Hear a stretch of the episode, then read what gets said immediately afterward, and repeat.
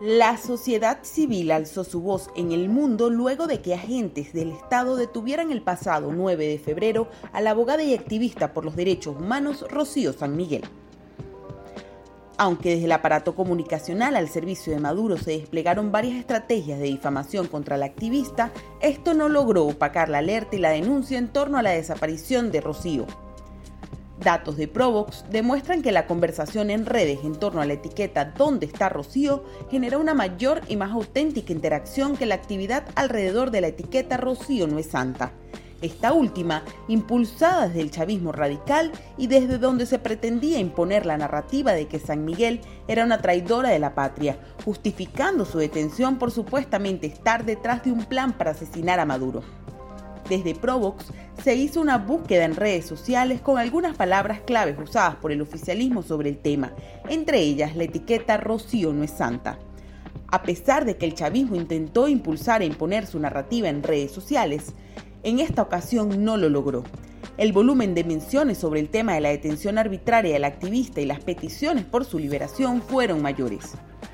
Provox utilizó algunas palabras claves impulsadas por miembros de la sociedad civil para denunciar la desaparición de Rocío, entre ellas ¿Dónde está Rocío?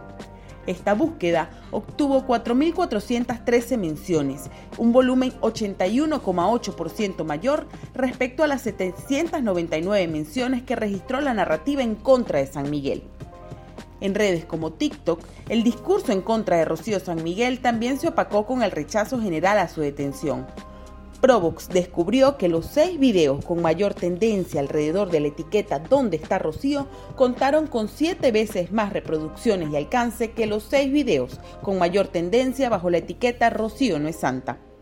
El alto perfil de Rocío San Miguel enciende las alarmas sobre el nivel de represión al que está escalando el chavismo con la ratificación de la inhabilitación a María Corina Machado y con la detención de Rocío, el gobierno chavista no parece importarle la advertencia de Estados Unidos de volver a imponer las sanciones económicas que había retirado en el marco del diálogo.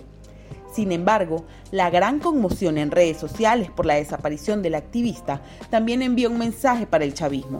A pesar de la represión, la persecución y la censura, la sociedad civil sigue alzando su voz en todos los espacios, incluido el digital.